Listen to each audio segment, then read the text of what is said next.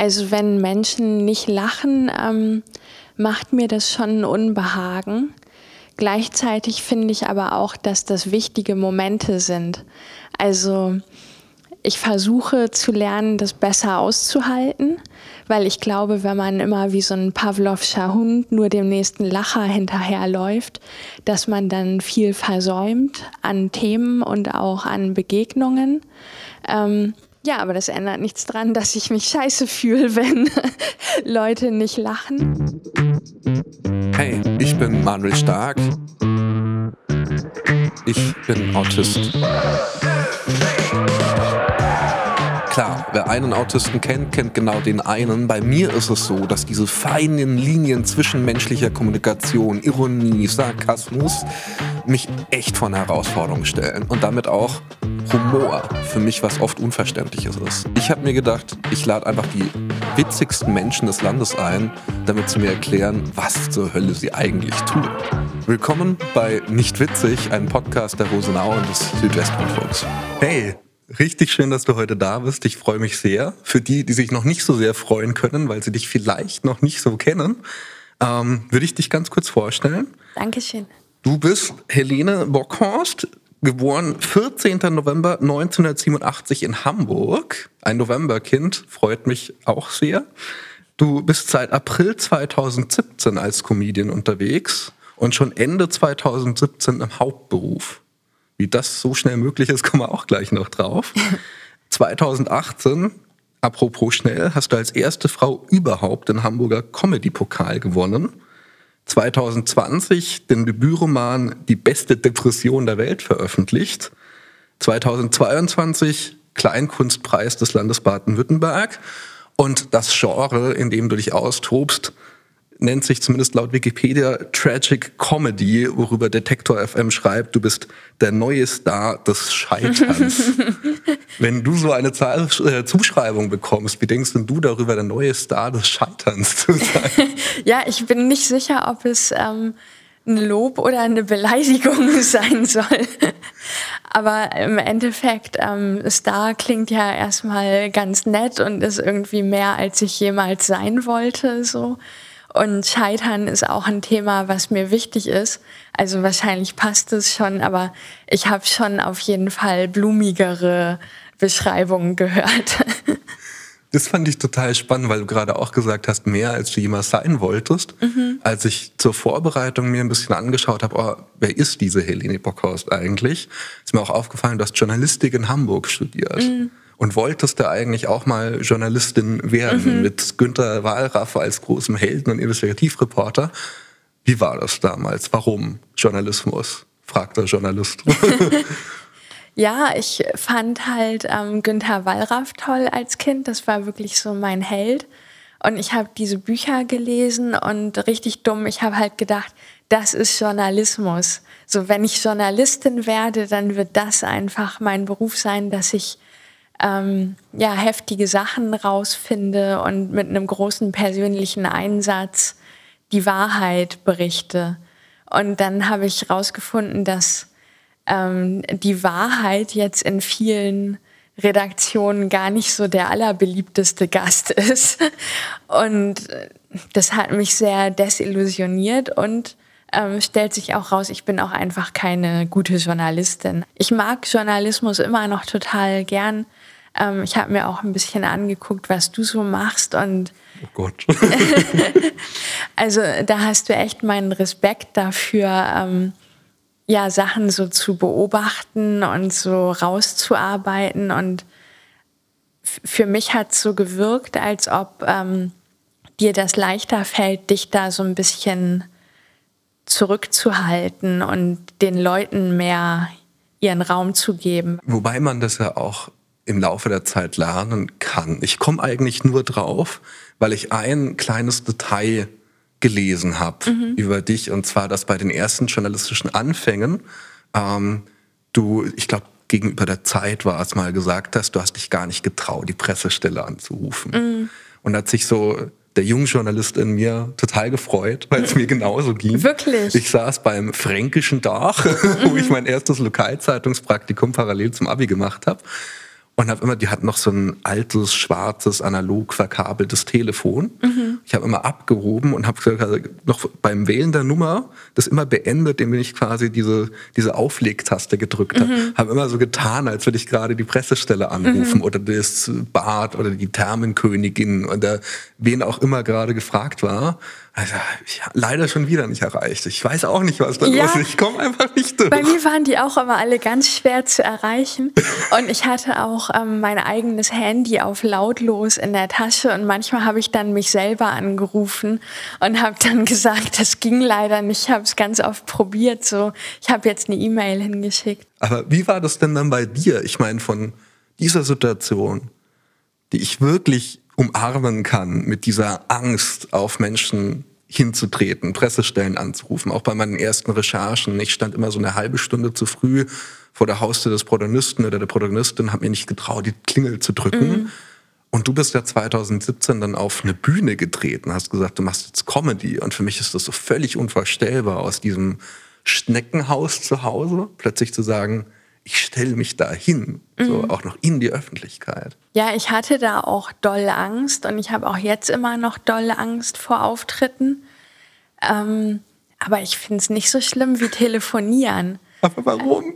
also ich musste jetzt letztens wieder jemanden anrufen und ich habe das eine Woche lang aufgeschoben und habe eine Woche lang jeden Tag daran gedacht, dass ich da anrufen muss und mir immer wieder diese Situation vorgestellt und am Ende habe ich es gemacht und es war total unproblematisch. Ich habe aber auch nichts daraus gelernt. Also beim nächsten Mal ähm, wird das wieder ein ähnlicher Krampf werden. Und ich finde, auf die Bühne gehen irgendwie leichter. Also vielleicht auch, weil Leute erwarten ja eigentlich, dass man als Erwachsener zum Beispiel telefonieren kann. Ähm, und wenn man da was falsch macht, kommt mir das dann schlimmer vor. Aber auf eine Bühne gehen, das ist ja von vornherein, das ist ja total verrückt. Das werden die meisten Leute ja nie machen. Und dass ich das überhaupt mache, ist ja schon krass. Und da sagen schon Leute, oh, wie mutig und so. Und wenn mir jetzt auf der Bühne irgendwas Peinliches passieren würde, dann würde ich so denken, naja, aber das hätte ich ja auch eigentlich nicht machen müssen. Also das war ja jetzt ähm, extra Arbeit so. Äh, wenn ich dich richtig verstehe, ist dann Comedy oder auch dieses, dieses witzig sein oder versuchen witzig zu sein, dann auch was, hey, ich, ich kann eigentlich nicht an Erwartungen scheitern, weil überhaupt, dass man da ist, das ist schon eine Leistung, oder? Ja, und ein bisschen ist es ja auch alles, was auf der Bühne ist, ist Spiel und zählt nicht so richtig. Und ich bin ja nur mir selber verpflichtet. Also wie hast du das geschafft? So wie bei mir beim Telefonieren, bei dir mit dieser auf die Bühne kommen, das erste Mal. Weißt du das noch, als du zum ersten Mal auf diese Bühne rauf bist? Ich wollte irgendwie was haben, so um mich auszudrücken wahrscheinlich. Und ähm, ja, dann habe ich halt eine Weißweinschorle getrunken und habe einen Auftritt gemacht. Es war auch eine sehr kleine Bühne, das muss man auch sagen. Beim war das ersten so Mal. Jam Session oder? Ähm, das war bei einem Poetry Slam in einer ganz kleinen Bar es waren vielleicht 40 Zuschauer. Und es kam mir aber trotzdem unglaublich krass vor und mir war auch richtig, richtig schlecht. Und dann in dem Moment, wo ich, ähm, wo ich dann dran war, dann hat sich auf einmal so ganz leicht angefühlt und ich habe halt so ein Gefühl gehabt, als ob ich jetzt gerade so zu jedem Menschen im Raum eine Verbindung hätte und ja, als ob die so alle mich verstehen würden. Und das hat man ja selten. Und ich glaube, das macht dann so ein bisschen süchtig. Aber da auf der Bühne, wenn was passiert, du sagst, du spielst nur und trotzdem sind da ganz viele Leute, die irgendwie einen coolen Abend haben wollen inzwischen, die da da sitzen, die lachen wollen. Ähm, und du trittst da auch auf mit sehr, sehr, sehr viel Selbstwitz und mit sehr viel Selbstbezug und erzählst so ein bisschen Geschichten wir können uns mal auch ganz kurz einen Clip anschauen. Ja, Leute denken leider auch häufig, dass ich eine Schlampe bin. Und dabei bin ich auch einfach in dem Bereich nur wahnsinnig bemüht und höflich. Ja, voll oft denke ich mir, Mensch, das wäre jetzt schon ungerecht, wenn ich ausgerechnet mit ihm nicht schlafen würde. Ich habe mit seinem Freund geschlafen. Ich habe mit seinem Bruder geschlafen. Ich will halt auch nicht, dass sich einer dann ausgegrenzt fühlt. Die Themen, die du da ansprichst, also auf der einen Seite, klar, die, die Leute grölen da los und auf der anderen Seite hat ich jetzt so viele Gespräche im Kopf, die ich mit guten Freundinnen von mir geführt habe, die mir auch davon berichten, hey, du bist irgendwann durch diese gesellschaftlichen Konventionen ja tatsächlich in so einem Schuldgefühl. Ab wann ist Nein sagen noch so okay? Wir hatten die letzten mhm. Jahre total viel MeToo-Debatten. Dass es mir einfach total schwer fällt. Das liegt gar nicht an deiner Kunst, sondern wirklich an mir, dass ich mir frage, warum grölen die Leute da los? Das ist eigentlich ein zutiefst tragisches Thema und ja eigentlich mhm. überall, oder? Ja, es ist eigentlich ähm, ein ernstes Thema. Das stimmt total. Ähm, gleichzeitig finde ich es halt gerade deswegen reizvoll, mhm. weil ähm, ich hatte so Situationen, wo ich halt das Gefühl hatte, dass ich jetzt jemandem das schuldig bin, mit dem zu schlafen. Also es hat ja einen wahren Kern. Ähm, und das ist ja ganz furchtbar, also ein ganz schlimmes Gefühl. Und gleichzeitig kann ich jetzt sagen, ich lasse das aber nicht so stehen. Ich mache da einen Witz drüber, weißt du? Also für mich ist das wie so eine andere Brille, die ich aufsetzen kann, ähm, da was draus zu machen. Ich kann dann trotzdem noch einen Lacher dafür bekommen, so auch wenn das ganz schrecklich ist. Und in dem Moment fühle ich mich dann nicht so als Opfer, sondern ja, wie jemand, der halt die Deutungshoheit hat über die Situation. Mhm. Jetzt hat Lachen ja was, was für mich in so einem Zusammenhang, also mag garantiert auch was mit meiner eigenen Kindheit und Jugend zu tun haben, was auch so eine Machtposition ist. Äh, wer über einen anderen lacht, mhm. der bestimmt ja auch über ihn mit. Und du stellst dich dann auf die Bühne und sagst, okay, eure Lacher, wenn ich Comedian bin, ist so ein bisschen meine Entlohnung. Okay. Aber wie bekommst du für dich die, diesen Unterschied hin? So, Menschen lachen über mich und lachen, lachen für mich. Es sind meine Lacher, die hier kommen. Ergibt die Frage Sinn? Ja, ich, ich glaube, ich weiß, was du meinst. Und ähm, aus meiner Sicht ist es so, es gibt Leute, die lachen über mich. Also da sitzen 100 pro von, äh, weiß ich nicht wie viele Leuten, sitzen ein paar drin, die wirklich einfach ganz platt denken, haha, Schlampe, wenn ich das erzähle, so. Ähm, ich weiß aber auch, dass es manche Leute gibt, die in dem Moment zum ersten Mal über sich selber lachen, ähm, weil sie sowas ähnliches erlebt haben und auf einmal die Komik da drin sehen können. Und das finde ich halt gut daran. Also ich habe noch so einen anderen Gag, der ist so ähnlich, da sage ich, ich ähm, habe mit jemandem geschlafen oder ich wollte eigentlich nicht mit dem schlafen, da habe ich gedacht, der hat sich jetzt extra meinetwegen eine Busfahrkarte gekauft. Und ähm, das ist übertrieben natürlich, aber da ist halt auch der Grundgedanke, jemand hat sich Mühe gegeben, hat vielleicht das Essen bezahlt oder so, muss man dann mit dem schlafen.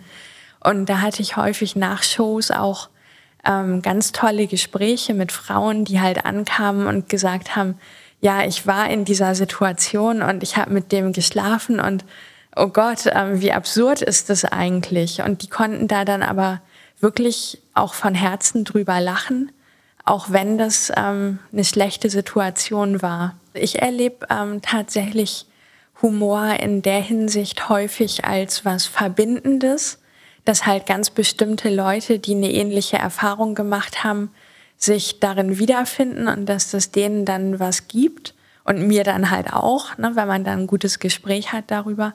Aber ähm, ich fand auch interessant, dass du in deinem Brief geschrieben hast, dass du Humor ähm, eher als was Trennendes oder als was Ausgrenzendes erlebt hast. Mhm. Ähm, kannst du das ein bisschen, magst du das erklären?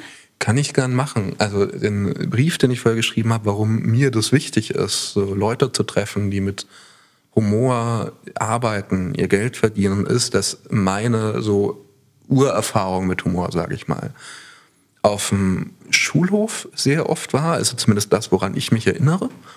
Und da war Humor sowas, was ich oft einfach nicht kapiert habe. Mhm. Also jeder Autist ist grundverschieden. Bei mir ist es halt so, dass ich diese subtilen Lines oft nicht kapiert habe, dass das gerade ein Witz war und keine ernsthafte Erfahrung. Und dann habe ich halt lernen müssen, okay, wenn alle lachen, dann besser, ich lache ein bisschen zu spät auch, aber ich lache, mhm. weil wenn ich einfach frage, hä, was ist denn jetzt daran witzig oder wo war denn der Witz? Dann bin ich halt der Arsch. Also dann wäre mhm. ich halt der Blödian, der irgendwie die Stimmung killt. Mhm. Und zu spät lachen ist cool, dann bist du ein bisschen der trollige Dove. Mhm. Aber egal was passiert, auch als trolliger Dover und Klassenkauen hast du halt eine Sondersituation. Du bist was Besonderes, aber nicht in einem coolen Sinne so. Und das ist das, was ich so immer mit diesem Lachen verbunden habe. Deswegen finde ich es toll und muss aber auch ehrlich gestehen, verstehe es noch nicht ganz, mhm. Warum man solche Sachen wie solche Erfahrungen, wie du sie gemacht hast, mit Lachen thematisiert. Mhm. Weil ich wäre eher so ein Typ, ich würde dann irgendwie drei, vier ähm, Leute mit ähnlichen Erfahrungen wahrscheinlich sagen, komm, jeder bringt irgendwie seinen Lieblingstee mit, wir brühen was auf mhm. und äh, setzen uns ein Lagerfeuer oder so und reden dann einfach drüber. Und ich mag auch diese Schwere, diese Mollhaftigkeit, diese mhm. Ernsthaftigkeit an solchen Situationen. Warum Humor? Warum Lachen und Witz? Mm, ja, das ist eine gute Frage, die ich mir auch immer wieder stelle, weil natürlich wäre es auch manchmal einfacher, einfach zu sagen, was man denkt, ohne sich zu überlegen, wie kann ich jetzt einen guten Gag draus machen. Auf der anderen Seite weiß ich, wenn ich auf die Bühne gehe und sage, mm, liebe Frauen, eure Körper gehören euch und ihr müsst nicht mit irgendwem schlafen, wenn ihr das nicht wollt. Ähm, das guckt sich halt keiner an, weil es sau langweilig ist. So. Und da ist Humor häufig ja, wie wenn du so einem Hund eine Tablette geben willst und du machst die so in Leberwurst und dann kannst du dem Hund die Tablette füttern und ähm, der sagt dann noch, oh, jam, jam, jam. Es ist ein bisschen einfacher und ähm, ja, sicherlich ist Humor für mich auch ein Coping-Mechanismus. Also ich habe halt früh gelernt, so, ähm, dass es einfacher ist, über Sachen Witze zu machen und dass Leute einen auch lieber mögen, wenn man über Sachen Witze macht. Und das ist halt der Punkt, wo ich mich auch manchmal ähm, ja in Frage stelle und denke, ähm, immer nur lustig sein und immer diesen Druck haben, aus allem noch einen Witz zu machen, damit einen die anderen mögen, das kann halt auch irgendwann ungesund werden. So.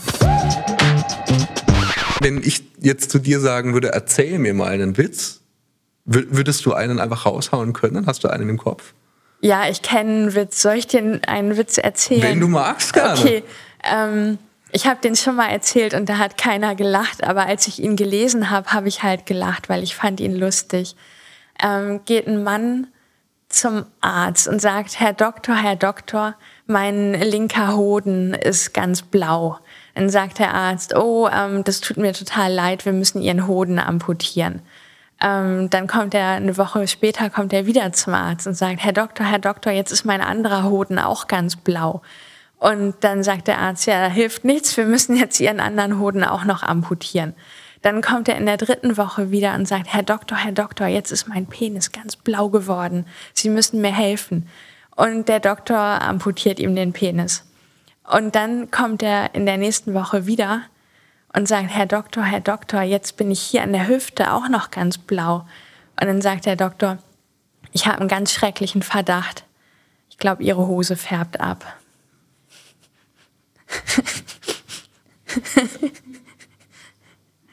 Also ich, ich merke, dass die Crew, die hier auf dem Video natürlich nicht zu sehen ist, lacht. Kannst du mir den Witz erklären? Ähm, kann ich dir den Witz erklären? Das ist eine gute Frage, weil es ist eigentlich ein ganz furchtbarer Witz. Ich meine, also, es passiert ja wirklich oft in der Medizin und im Krankenhaus, dass irgendwie, also oh gut, oh wahrscheinlich keine abfärbende Hose, aber dass irgendwie halt, oh, wir haben das falsche Bein amputiert, ist ja jetzt tatsächlich nicht nur einmal in der medizinischen Du hast total Geschichte recht. Also eigentlich ist es eine ganz furchtbare Geschichte über einen ärztlichen Kunstfehler und man kann nur hoffen, dass dieser Arzt also wirklich verklagt wird und auch nie wieder Patienten behandeln darf.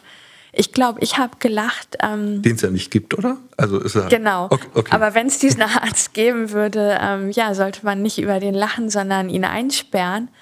Ähm, ich glaube, ich habe gelacht, weil es so schlimm ist. Also da ist ja ganz viel Schmerz in diesem Witz. Ich meine, der Mann hat am Ende keine Hoden und keinen Penis mehr und es wäre so voll vermeidbar gewesen. Und irgendwie lache ich manchmal, wenn Sachen schlimm sind. Und ähm, weil es halt so super blöd ist, weil man sich so denkt, das wäre ja total vermeidbar gewesen. Und dann finde ich es auch noch lustig, weil es halt dieses Witzmuster hat, ne, dass der dreimal irgendwie zum Arzt geht. Ich mag sowas irgendwie, dass Leute dreimal irgendwo hingehen und beim dritten Mal passiert was. Dann freue ich mich schon so ein bisschen drauf und denke so, oh, ich bin gespannt, was beim dritten Mal passiert. Mhm. Und wenn dann was Cooles kommt, ist es cool. Und wenn dann was richtig Dummes kommt, dann finde ich es irgendwie auch witzig. Mhm. Ich fand es total spannend. Also da bin ich jetzt ein bisschen gedanklich hängen geblieben. Also gesagt hast, wenn was wehtut oder irgendwas schlimm ist, dann mhm. lachst, du, lachst du manchmal. Das ist total strange, weil das kenne ich von mir auch sehr. Mhm. Also das sind wahrscheinlich die Momente, wo ich am häufigsten lache, wenn es mhm. mir irgendwie nicht so gut geht, wenn es mir mies geht oder wenn ich mit irgendwas völlig überfordert bin. Dann auch in den unangemessensten Situationen. Das ist so eine ganz seltsame Wirkung von Humor, die ich beobachte, aber nicht verstehe und die ich aber in deiner Arbeit ja extrem erlebe. Also ich habe da auch ein Zeit Campus Porträt über dich gelesen und die schreiben ja auch über dich so, du stehst auf der Bühne, du redest über Ängste, über Depressionen, irgendwie über Selbstzweifel, also diesen ganzen harten Tobak, mit dem glaube ich echt viele strugglen und sich beschäftigen müssen, seit Corona noch mehr. Und du gehst raus und bist auf der Bühne, erzählst davon und das Publikum grölt los. Und der Autor des Textes fragt sich, genau wie ich, ja, wa warum? Also hast du da selbst eine Idee davon oder hast du herausgefunden, dass es funktioniert und deswegen machst du es so? Also das eine ist, ähm, manchmal grölen sie halt auch nicht los. Und das ist fast noch unangenehmer, weil dann hat es auch schnell sowas von Selbsthilfegruppe. Also das ist seltener geworden, weil ähm, ich ja jetzt auch viele Solo-Shows zum Beispiel habe und die Leute da ja wissen, zu wem sie kommen, so wenn sie sich eine Karte kaufen.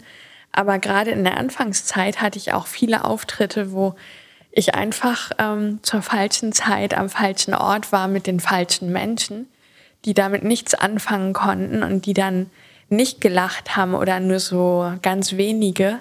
Und dann ähm, fühlt sich das schnell an, als wäre man in so einer Selbsthilfegruppe und würde da jetzt Bericht erstatten.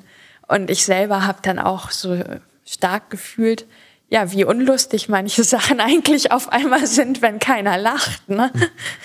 Und ja, weil du gefragt hast, ähm, was ist meine Theorie darüber, warum Leute lachen.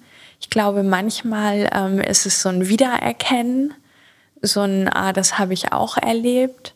Manchmal ist es so eine Erleichterung, dass jemand irgendwas ausspricht. Dann gibt es halt auch einfach Gagmuster, die funktionieren. Ich glaube, zu fast egal welchem Thema.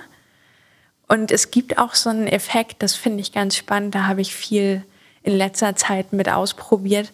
Manchmal lachen Leute, weil sie so erleichtert sind, dass die Geschichte vorbei ist. Also wenn man irgendwie was ganz Schlimmes erzählt und das viel zu doll ist eigentlich und es erst so wirkt, als könnte es jetzt noch weitergehen und dann sage ich so, naja, und ich denke, ihr wisst, worauf ich hinaus will oder so. Dann lachen die Leute, weil zum einen denken sie, hahaha, ja, ich weiß, worauf sie hinaus will. Und zum anderen ähm, sind sie erleichtert, dass sie sich das, was ich jetzt nicht sage, nicht auch noch anhören müssen. Aus Selbstscham oder aus Betroffenheit, weil sie es kennen? Oder?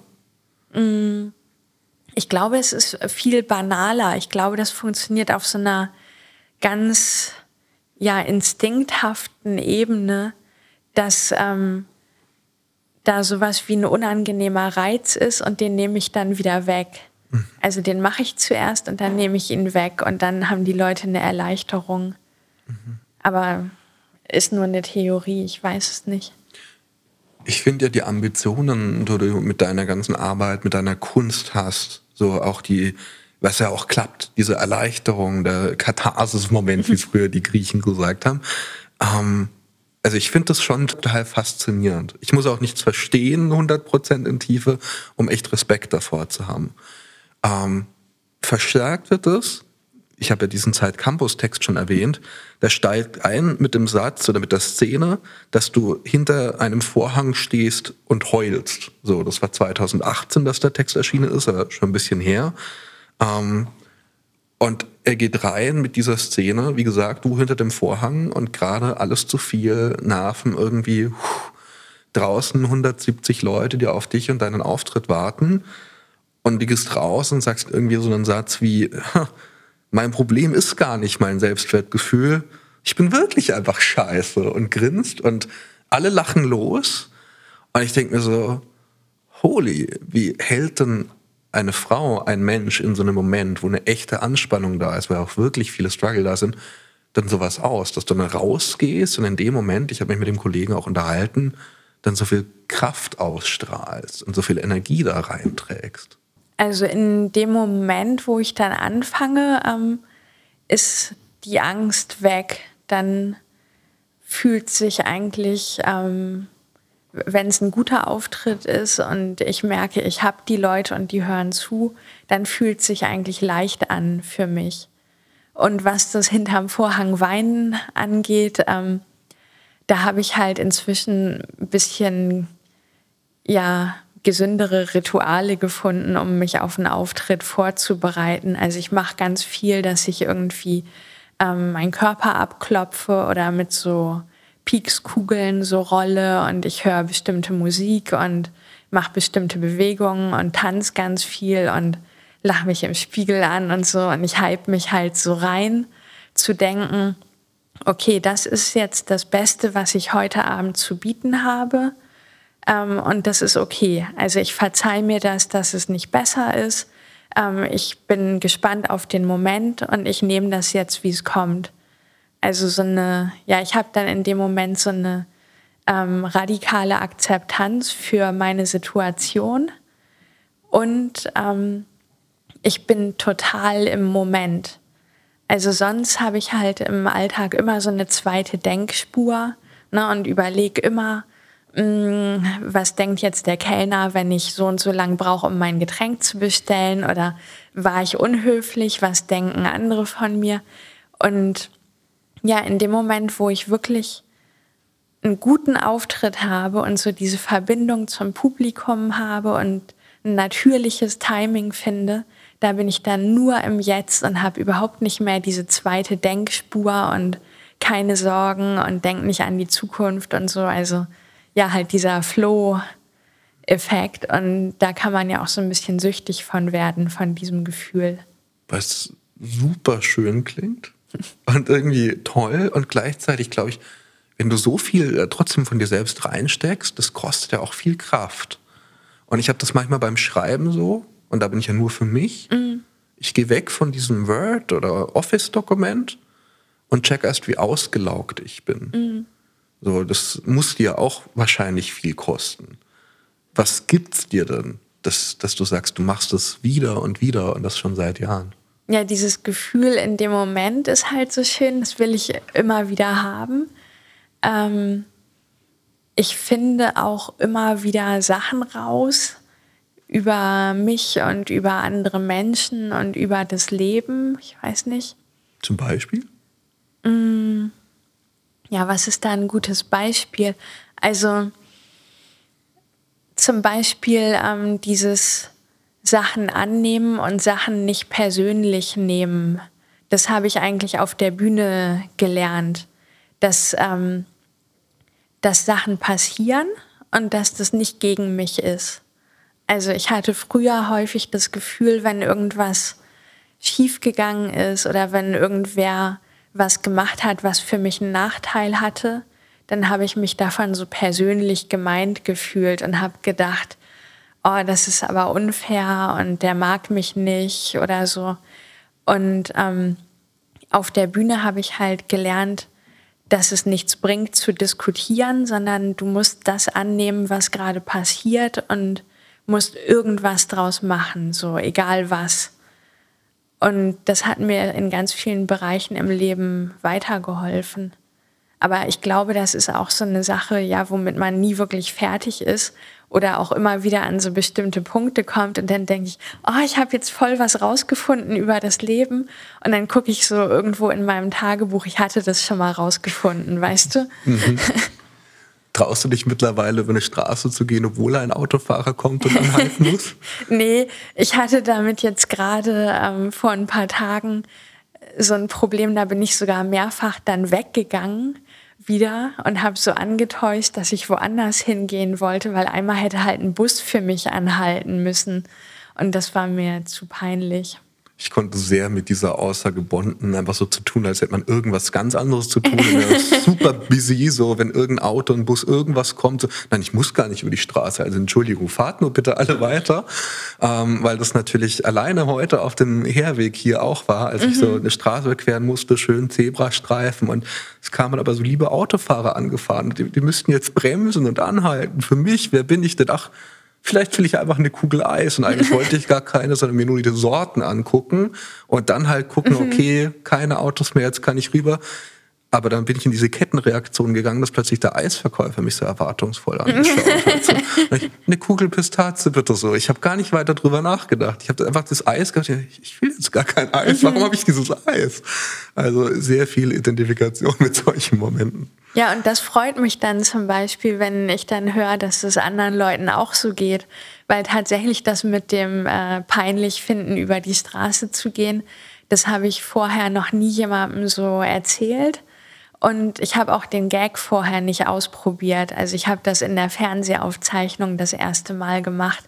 Und dann bin ich natürlich so voll gespannt, weil manchmal irrt man sich ja auch und Leute finden das weder in irgendeiner Form relatable, noch ist es absurd genug, dass sie denken, haha, crazy. Und dann ist es halt einfach gar nichts. Dann ist es so, dass man denkt, ja, warum hat sie das gerade gesagt? Und in dem Fall, da habe ich richtig gesehen, so vorne war so eine Frau und die hat so total genickt und hat sich so voll gefreut und hat so ihre Nachbarin angestoßen. Und das finde ich dann so einen schönen Moment irgendwie. Da habe ich so gewusst, okay, die hat das auch schon mal erlebt. Mhm diese äh, Empathie quasi schaffen mhm. für Gefühle, für Momente. Also schon, äh, ich muss noch, und ich verspreche, es wird ein allerletztes Mal so ein bisschen äh, dunkler werden, ähm, weil mich das einfach sehr beeindruckt.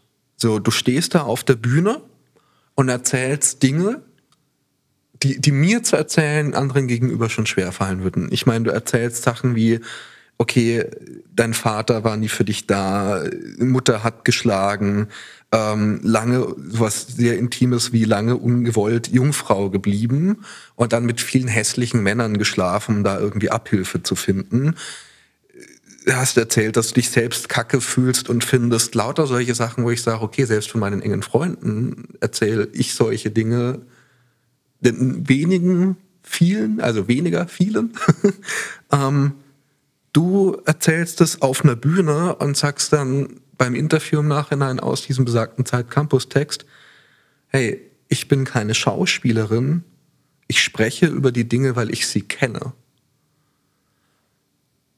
Woher nimmst du Kraft und Mut, solche wahnsinnig intimen, offenen Dinge Hunderten von Leuten auszubreiten? Also ich hatte halt wirklich ähm, keine gute Kindheit. Ähm, und ich habe auch ähm, eine posttraumatische Belastungsstörung und bin deswegen schon lange in Behandlung. Und ich würde sagen, ich habe halt viel schlimmere Sachen erlebt, als auf einer Bühne vor ein paar klatschenden Rentnern zu stehen. Also ja, ich bin dann aufgeregt und das ist eine heftige Situation. Und ich habe auch manchmal so ein bisschen kalte Füße, so wenn mir die Größenordnung des Ganzen bewusst wird. Aber es gibt so viel Schlimmeres im Leben, als dass vielleicht ein paar Leute nicht über einen Gag lachen oder dass ja mich jemand, den ich gar nicht kenne, doof findet. Also ich glaube, ich musste halt einfach eine gewisse Resilienz entwickeln, ähm, um zu überleben bis zu diesem Punkt. Und das hat den Vorteil und gleichzeitig auch den Nachteil, dass ich sehr gut da drin bin, unangenehme Sachen auszuhalten. Äh, bei mir kam da irgendwie, du hast gerade gesagt, okay, du möchtest niemanden anderen herabwürdigen, um lustig zu sein. Mhm. Ich habe nicht den Eindruck, aber mir hat sich irgendwann mal so diese Frage ergeben, wo eigentlich die Grenze verläuft dazwischen so lustig zu sein und für Befreiung zu sorgen, auch beim anderen und das alles zu tun auf Kosten von sich selbst. Mhm. Weil du packst da schon sehr viel aus, du bringst da sehr viel rein, du erzählst sehr viel von dir. Und du sagst ja auch so, das sind nicht nur die erleichterten Lacher, da sind auch ein paar drin, die dann sagen, haha, die blöde Kuh oder haha, die Schlampe. Es ist so, wow, so, wie und warum und wofür und ist es, also, wie, wie gelingt das? Rein für die Befreiung und irgendwie diese Empathie von anderen, dass, dass du da so viel von dir selbst so dahin stellst. Mm, also tatsächlich habe ich sowas wie eine kleine Kurskorrektur vor ähm, bei meinem nächsten Programm, weil ich eben gemerkt habe, ähm, dass irgendwo der Punkt kommen wird, wo es auf meine Kosten geht. Und das ist jetzt noch nicht erreicht, aber ähm, ich merke, dass ich mich manchen Themen nähern will, wo es zu viel verlangt wäre, dass ich auch darüber jetzt immer noch einen guten Abschluss-Gag mache. Und ähm, deswegen habe ich vor, also mein aktuelles Programm ist demnächst ähm, abgespielt und dann habe ich Sommerpause und danach habe ich halt die Premiere von meinem nächsten Programm. Und das heißt, nimm mich ernst. Also das nimm mich ist so ganz groß geschrieben und das ernst ähm, klein. Es ist nett, dass du so höflich gelächelt hast. ähm, genau, und da ist halt die Idee, auch manche Sachen, ja, manche Geschichten zu erzählen, die sich dann nicht mit einem Gag auflösen, und ich möchte auch einfach ein paar Nummern machen, ähm, die für mich sind, so wo ich das Gefühl habe, jetzt geht's mal um mich und dass ich hier gerade eine gute Zeit habe und nicht immer nur um die anderen. Ja.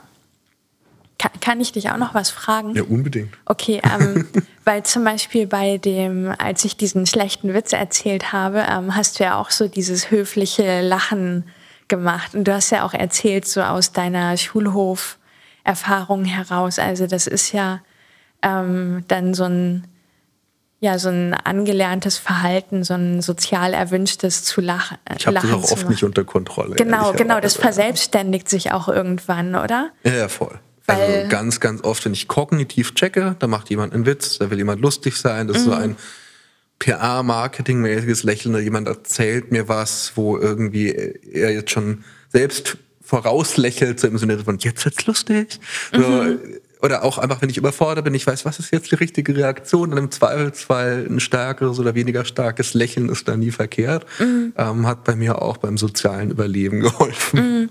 Also du hast dir das so angewöhnt und ähm, gleichzeitig, das finde ich halt irgendwie interessant daran, also wenn man lächelt, dann werden ja auch Sachen ausgeschüttet. So, ich habe mal, ich kann es nicht mehr gut wiedergeben, aber ich habe mal so ein Buch gelesen über Embodied Cognition, das halt, wenn man so macht, ähm, auch wenn du es nicht so meinst, dass halt dein Gehirn ähm, dann trotzdem irgendwelchen Shit ausschüttet, als hättest du gerade Freude. Mhm. Ähm, merkst du das, dass es dir dann gut tut, wenn du sehr viel dieses sozial erwünschte Lachen machst oder strengt es dich trotzdem dann eher an? Also es strengt mich vor allem am Ende eines Tages dann vor mhm. allem an, wenn ich wieder allein für mich bin und irgendwie so check, oh, ich habe den ganzen Tag eigentlich so quasi Dauersport gemacht mhm. ähm, und bin völlig erledigt.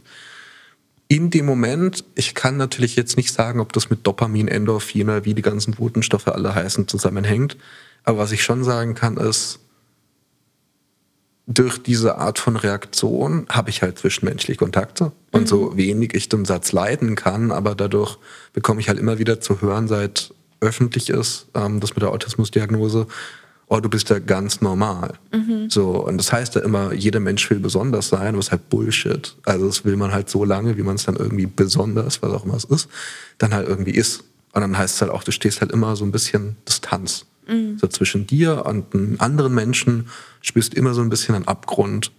Und das hat bei mir einfach sehr lange gedauert, mal das Gefühl zu erfahren, den zu überschreiten und dass zwischen der Welt und den anderen Menschen und mir nicht mehr so ein hauchdünner, aber einfach undurchdringlicher Schleier ist, durch den ich einfach nicht durchkomme. Und dieses Lächeln, dieses einfach so freundlich sein, mhm. dieses erstmal Empathie, Mimikrie, so, so blöd wie es klingt, aber klar, das ist irgendwie eine relativ hart antrainierte Strategie, dass du erstmal ein bisschen, wenn du die Witze nicht checkst, wenn du irgendwie eine andere Kommunikationsebene hast, wenn es schwierig ist, mit dir umzugehen, dass du ein bisschen weniger Arsch bist. Mhm. Und irgendwann lernst du dann halt mit sozialem Knigge und allem Möglichen vielleicht sogar ein ganz cooler Typ zu sein für den einen oder anderen Menschen. Und das ist wiederum dann halt einfach schön. Spürst du den Unterschied, ob du das gerade für jemand anderen machst oder ob du in echt lachst? Ja, ja, voll, weißt du, was ich meine? Voll, total. Ah, okay. Äh, klar, also dieses für jemand anderen lang, das ist die reine Muskelbewegung. Das findet okay. wirklich halt vor allem nur im Gesicht und vielleicht noch halt Kopf statt, dass mhm. ich mir mhm. denke, ah, ich check, was ich gerade tue. Mhm. Ich will es gar nicht, ich tue es trotzdem. Mhm. Ähm, und das andere, das ehrliche Lachen, das ist viel mehr so Bauch, Brustbereich. Das ist mhm. wie so ein bisschen Kitzel, dass man gar nicht anders kann. An, mhm das ist auch mit einer ganz anderen Freude verbunden, auch mhm. mit einer Erleichterung. Das gibt mir irgendwie auch viel mehr, wenn ich mhm. mal ehrlich und wirklich und echt über Dinge lache, dann gehe ich raus und es geht mir danach besser.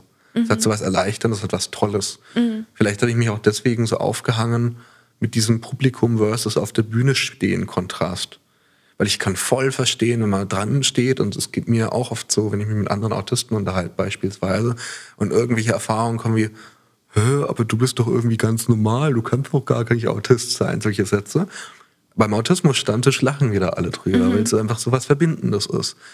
Aber wenn ich jetzt irgendwie alleine auf einer Bühne stehen würde oder auch manchmal als Dozent, kommt ja trotzdem die Frage, du schreibst empathische Geschichten, aber bist Autist. Und dann zu einer kleinen Gruppe von 15 Leuten erkläre, was das eigentlich bedeutet. Das mache ich mitunter auf hoffentlich humorvolle Weise, damit mhm. dem Ganzen die Schärfe nimmt für die Leute, dort, mhm. die zuhören. Aber mir gibt es in dem Moment keine Kraft, sondern mir nimmt es ganz viel. Mhm. Und deswegen war ich so, und bin ich immer noch so ein bisschen am Schwanken, wie ich das bei dir einsortieren kann. Wie viel du quasi über den reinen Auftritt hinaus auch was für dich mitnimmst. Mhm. Weißt du?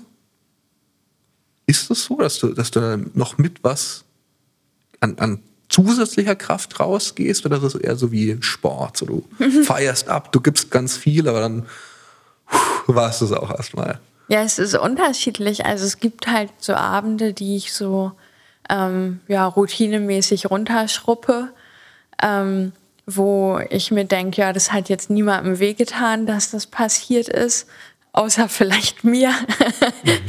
ähm, manchmal, also es ist ja in jedem Job so, dass man halt manchmal nicht ganz so viel Lust hat oder nicht ganz so viel Energie hat und manchmal bleibt es dann auch dabei. Aber die Leute, die da sind, die bringen ja auch irgendwas mit in den Abend. Und ja, gerade bei so einer Solo-Show, wo ich dann auch viel Zeit mit den Leuten habe und niemanden, der irgendwie mir was vorgibt, ähm, da kann ich dann ja auch nachfragen, wenn zum Beispiel eine Reaktion ausbleibt oder wenn jemand ein komisches Geräusch macht oder wenn ein Zuschauer den anderen anstößt, dann kann ich fragen, warum hast du ihn jetzt gerade angestoßen? Und dann erzählen die manchmal auch irgendwas Witziges. Und manchmal bin ich total überrascht dann und ja, es entsteht irgendwie was, was es halt nur an dem Abend gibt. Und das gibt mir dann schon Energie und gibt mir Freude. Also ich habe dann auch ein ehrliches Lachen, weißt du? So dieses, was du meinst, so aus dem Bauch heraus, dass man nicht so fake fröhlich ist. Ähm, das habe ich manchmal auf der Bühne und das sind halt irgendwie schöne Momente, wenn ein Zuschauer mich auch zum Lachen bringt und ich richtig lang brauche, so um mich wieder zu fassen und weitermachen zu können. Und hinterher gibt es ja auch manchmal noch Gespräche, die irgendwie schön sind, wo jemand noch was Schlaues sagt oder auch mal was Witziges. Kannst du so ein bisschen ja umschreiben, über was du dann wirklich lachen kannst oder was für dich ein schöner Humor ist? Ich glaube, das ist so ein unaufgeregtes Alltagsding. Also mhm. das ist zum Beispiel, was du gemacht hast mit den Karotten. Mhm. Wenn man solche Alltagsphänomene, die jeder kennt, also Inbegriff von Identifikation, mit so einem absurden Effekt so ein bisschen verdeutlicht oder überhöht. Also zum Beispiel, welche hierarchische Funktion Zigaretten auf dem Schulhof haben. Das mhm. war ja eines deiner Programmpunkte. Und dass diese ganze Gesellschaftshierarchie eines Schulkosmos mhm. so einfach mit Karotten ersetzt. Mhm. Und dadurch wurde es plötzlich so absurd, was im Alltag überhaupt nicht hinterfragbar ist. Dass die mit den Zigaretten, die irgendwie da in der Ecke stehen oder ein bisschen dealen gegen die zwei, drei Leberkässemmeln, irgendwie eine Zigarette so hin, die coolen sind, die unantastbaren sind, so, oh, die sind so erwachsen und, oh, mhm. und das hinterfrage ich nicht. Das ist ein Naturgesetz. Und dann zeichnest du dieses Bild nochmal nach mit Karotten so, oh, darf ich mir nochmal eine Karotte von dir schnorren? Oh, da stehen die coolen Kids mit ihren Karottenbündel so in der Ecke. Mhm. Und das mag ich total gerne, wenn so einfach letzten Endes die Wirklichkeit durch so einen kleinen Kniff mhm. so übertrieben deutlich gezeigt wird in ihrer einfach innewohnenden Absurdität. Mhm. Okay, aber wenn du nicht noch was allerletztes hast, was du noch mitgeben möchtest, gesagt haben möchtest? Mm, nee, eigentlich nicht. Ich fand es auf jeden Fall interessant. Also hat mich voll gefreut. Mich auch. Vielen, vielen, vielen Dank, dass du da warst, auch dass du so offen warst. Ähm, mir hat es auf jeden Fall auch nicht nur als Moderator, sondern auch menschlich viel mitgegeben. Vielen, vielen, vielen Dank. Und ja, danke. Super, dass du hier warst. Ja, danke dir. Also du hast jetzt nicht gewirkt, als äh, hätte, hättest du es schlimm gefunden. Hast du es schlimm gefunden? Nee, ich habe den Witz halt nicht verstanden, aber das ist okay. Ja, für dich ist es okay, ähm, dass du nicht gelacht hast. Für mich ist es auch okay, dass er nicht gelacht hat. Also wir gehen eigentlich beide als Gewinner aus der Sache raus. Ich hatte nicht das Gefühl, dass ich heute am falschen Ort war. Das war nicht witzig, ein Podcast der Rosenau und des Südwestrundfunks. Wenn es euch gefallen hat, schaut doch auch in die anderen Folgen rein oder lasst einfach gleich ein Abo da. Mich wird es wahnsinnig freuen. Hier sind Sina und Marius und jetzt, wo ihr diesen Podcast zu Ende gehört habt, ist der ideale Moment, um direkt zu unserem Podcast rüber zu switchen. Zu Stories of Deutschland. Kannst du es ein bisschen natürlicher sagen? Nein.